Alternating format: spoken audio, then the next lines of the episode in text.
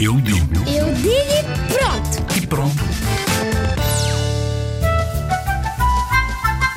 Eu já tive, deixa-me contar, sete peixes, ah, um rato, um mini tubarão que se pode ter em casa e também tive uma gata, um gato e uma cadela. O nome era Ariel, mas aconteceu uma coisa a ela que não foi lá muito boa, mas o meu rato era Ratatouille.